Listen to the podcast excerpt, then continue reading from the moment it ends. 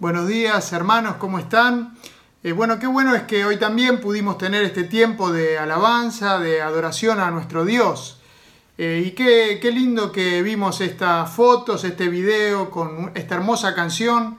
Eh, fuimos fieles y pudimos recordar la historia de la iglesia a través de algunas fotos. hoy es un día especial, ¿sí? el día en que conmemoramos 105 años del genocidio sufrido por el pueblo armenio. Vimos las fotos de antes y de ahora. Vimos una iglesia viva y trabajando, una iglesia que nace de la fe de los mártires. Muchos de nuestros abuelos, escapando de la masacre de 1915, vinieron a estas tierras. Y la Argentina fue generosa en recibirlos y en darles oportunidades, como también hoy es generosa para recibir la inmigración. Ellos siguieron adelante, a pesar de lo que habían vivido, siguieron adelante y forjaron un futuro de esperanza. La Iglesia Evangélica Armenia es Jesús esperanza para vos. Forjaron un futuro de esperanza que hoy nos alcanza a todos, sin rencores, y con su mirada puesta en Jesús formaron esta gran familia que ama, en la que todos somos parte, armenios y no armenios. Así que damos gracias a Dios por la fe de nuestros abuelos, de nuestros padres, y los honramos con este reconocimiento. Tertuliano dijo, la sangre de los mártires es la semilla de la iglesia. Y así fue. Y quería que Recordemos ¿eh? en, los mártires, el primero de los mártires. ¿sí? Allí tenemos a Esteban. Y Jesús eh, murió, resucitó y antes de irse al cielo, eh, le dijo a sus discípulos en, en, un encuentro que tuvo con ellos, allí en Hechos capítulo 1, versículo 8, que iban a recibir el poder del Espíritu Santo, que esperen que iban a recibir el poder del Espíritu Santo para ser testigos en Jerusalén, en Judea, en Samaria y hasta lo último de la tierra, testigos en todo el mundo. Y esta palabra testigo justamente quiere decir mártires. La iglesia comenzó a crecer porque llegó el Espíritu Santo, ellos fueron llenos del Espíritu Santo y la iglesia comenzó a crecer Pedro predicó y se convirtieron tres mil personas. Pedro, el que había sido temeroso, que se había escapado y había negado, ya restaurado por Jesús y lleno del Espíritu Santo y en el poder del Espíritu Santo, predica y se convierte en tres mil personas, luego tal vez cinco mil personas. Y entonces eh, se llena un montón de gente participando, un montón de cristianos y comienzan los problemas, ¿sí? Y ahí dice eh, en Hechos capítulo 6 que las viandas de las viudas eh, de habla griega eran desatendidas en la distribución diaria de alimentos. ¿sí? No, no se les estaba cuidando, no les estaba llegando a los más vulnerables. Y entonces eligen a siete personas ¿eh? llenas del Espíritu Santo, que sean buenos, llenos de sabiduría para servir las mesas, para ayudar. Y ahí aparece Esteban. Esteban dice la palabra que era un hombre lleno de gracia y del poder de Dios, y hacía grandes prodigios y milagros entre el pueblo. Los judíos también dice que no podían resistir a la sabiduría ni al espíritu con que hablaba Esteban. Este hombre, decían ellos, no deja de hablar contra este lugar santo, contra el templo y contra la ley. Y cuando lo llevan frente al sumo sacerdote, acusándolo de que hablaba contra la ley y contra el templo, el sumo sacerdote le pregunta, ¿son ciertas estas acusaciones? Ahora, qué cosa, ¿no? Justo aquí Esteban tendría que tener cuidado. Está frente a los que habían crucificado a Jesús, a su maestro, eh, no mucho tiempo atrás. Es un buen momento, Esteban, podíamos decirle, para volver a servir a las mesas, para lo que te habían elegido.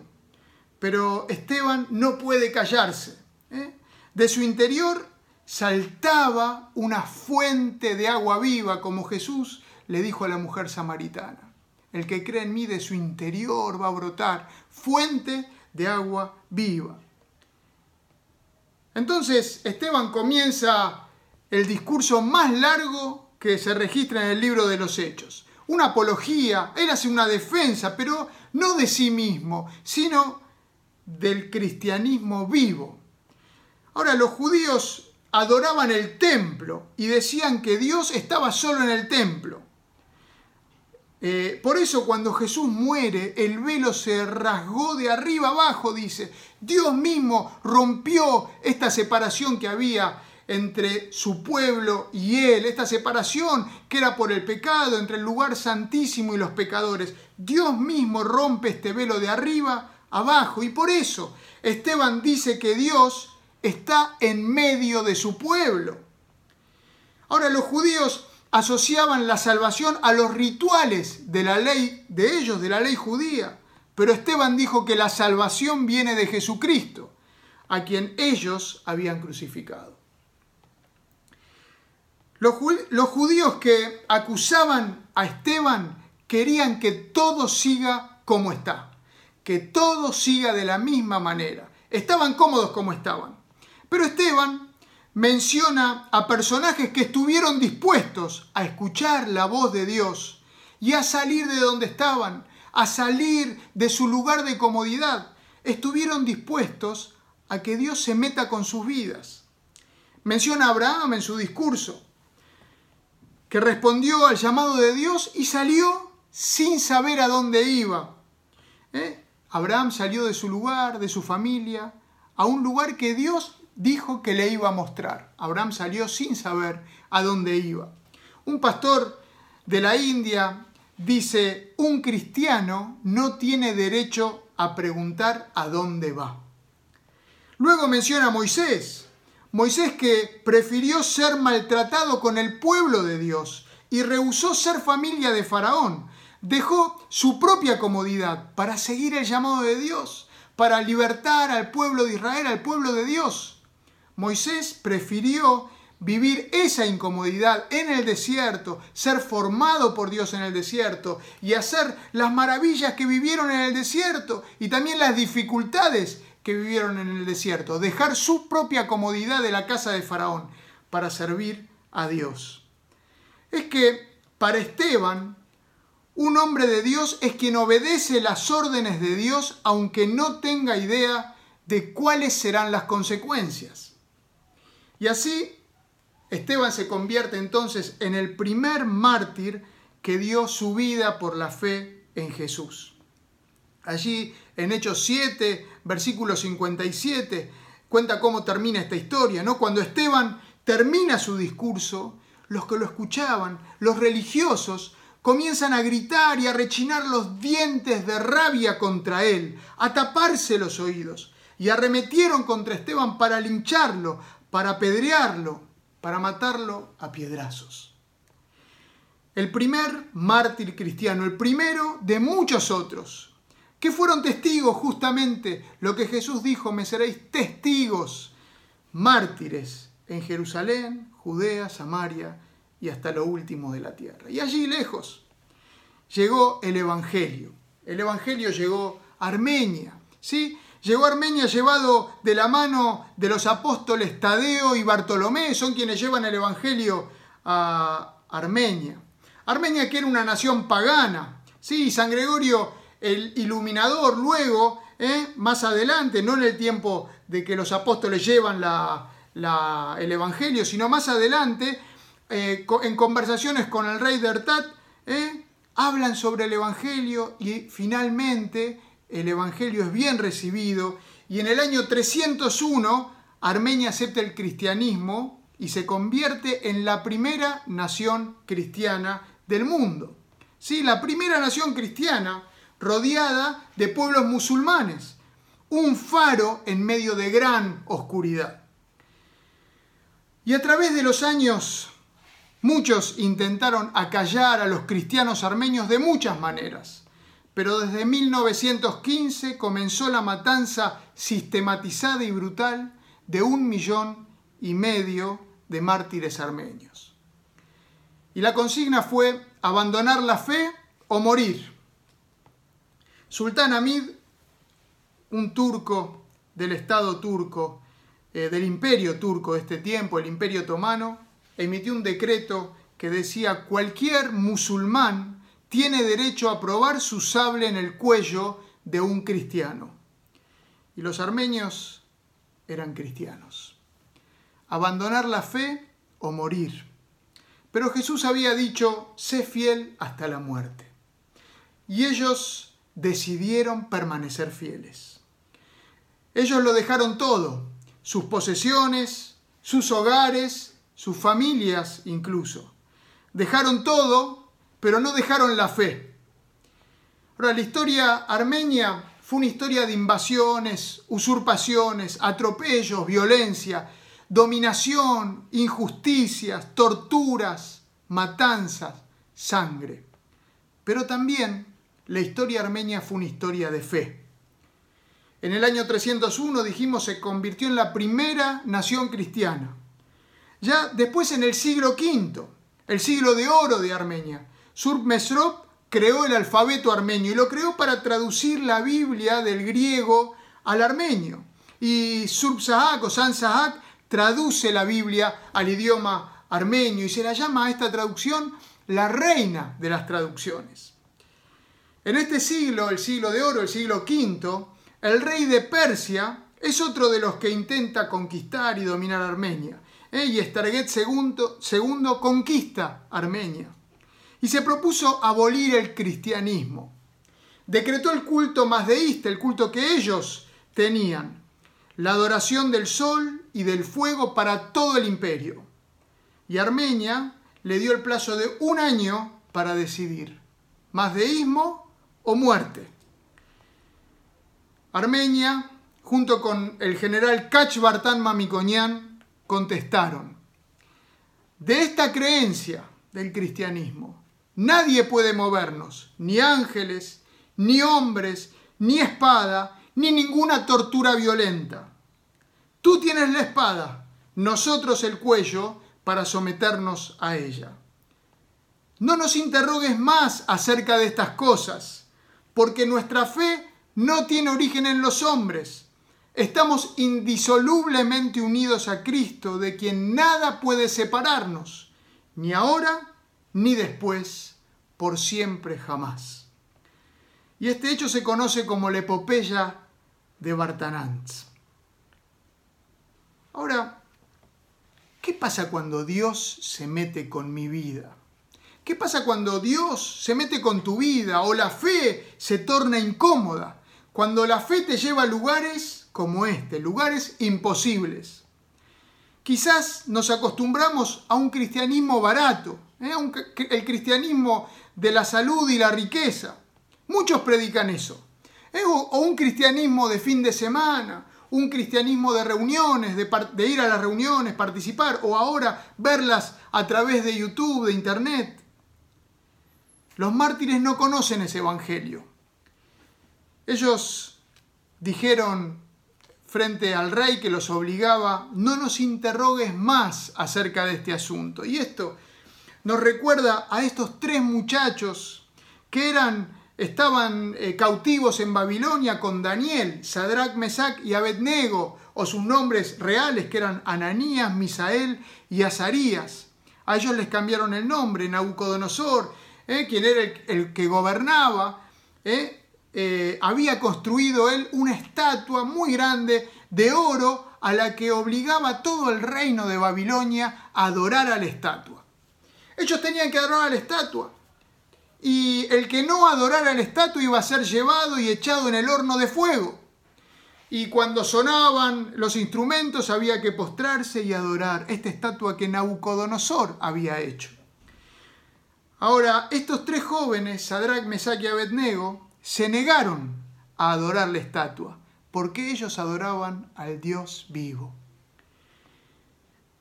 El castigo era ser echados en el horno de fuego, ¿eh? para ser quemados. Y cuando se enteran que ellos no se quieren arrodillar frente a la estatua, los acusan frente al rey Nabucodonosor. Los manda a llamar.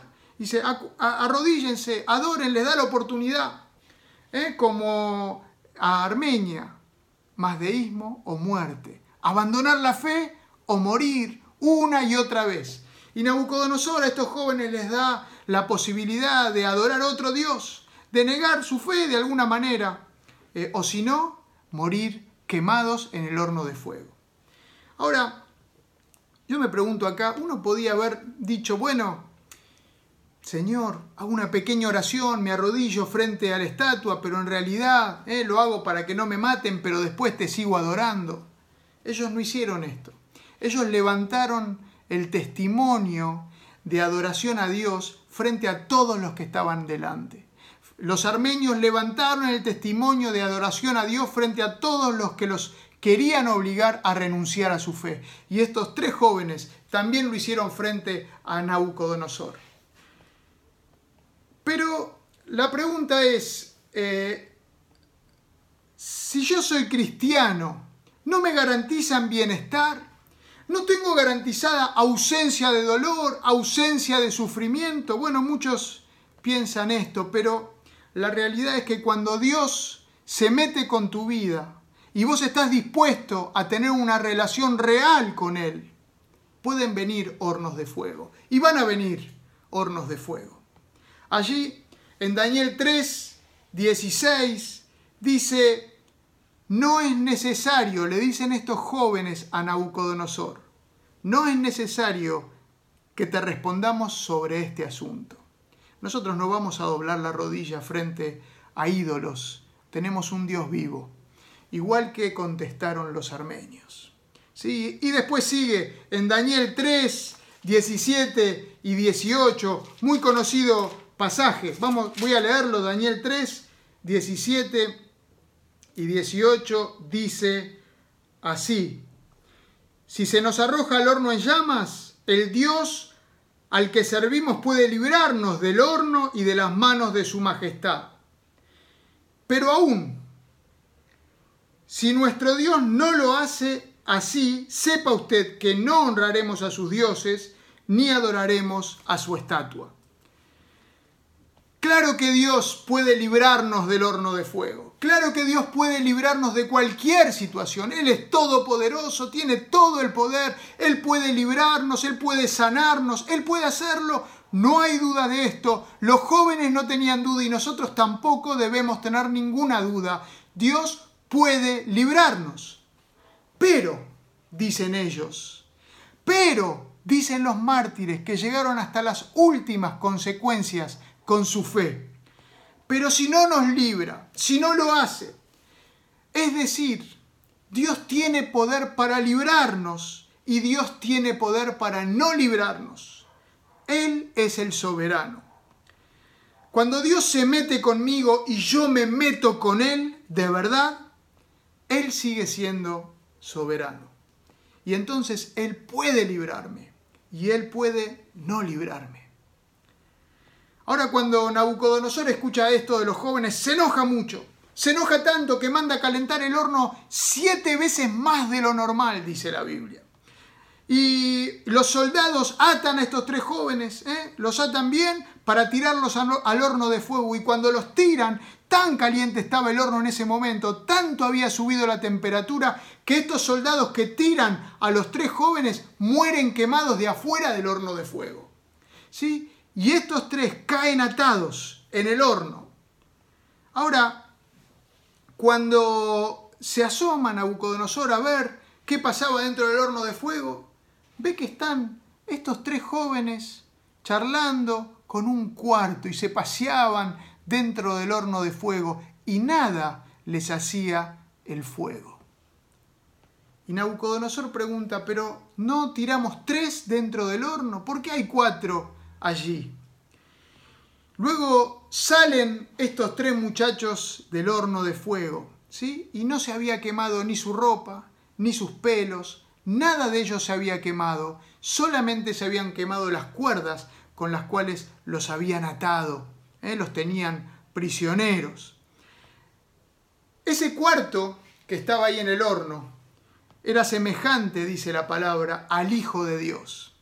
Ese cuarto quedó allí en el horno de fuego, Él no salió, salieron tres, Él está allí para sostenernos y acompañarnos cuando pasemos por nuestros momentos más difíciles, nuestros momentos de sufrimiento, nuestros hornos de fuego. Dice allí en 1 Pedro 4, No se sorprendan del fuego de la prueba que les viene, que les sobreviene. No se sorprendan porque la prueba va a venir. La prueba va a venir para perfeccionarnos, para purificarnos y realmente para limpiar, librarnos, librarnos como estos tres jóvenes fueron librados de las sogas que los ataban. Muchos estuvieron dispuestos a que Dios se meta con sus vidas. En algunos casos fueron librados de la muerte y en otros casos fueron liberados con la muerte. Los mártires, ellos fueron liberados con la muerte. Se encontraron con Jesús y de él recibieron su corona. Jesús había dicho, sé fiel hasta la muerte y yo te daré la corona de la vida. Ellos se animaron a decir con el apóstol Pablo, que también fue mártir, ¿eh? martirizado en Roma, le cortaron la cabeza por su fe en Jesucristo. Y el apóstol Pablo dice en Filipenses 1, para mí el vivir es Cristo y el morir es ganancia. Este es un himno de todos los mártires. El vivir es Cristo y el morir es ganancia. Que nosotros podamos decir también, cuando Dios se mete con nuestra vida, que podamos decir, vivo para Cristo, el vivir es Cristo y aunque me incomode, aunque vengan circunstancias que no las comprendo, aunque vengan circunstancias adversas, aunque vengan circunstancias que son a causa de mi fe en Jesús, y atentan contra mí, atentan contra mi comodidad o atentan contra mi vida. Para mí el vivir es Cristo y el morir es ganancia. También el apóstol Pablo decía, allí cuando ya era el final de su vida, cuando estaba encarcelado y sabía que ya iban eh, a cortarle la cabeza por esta fe en Jesús.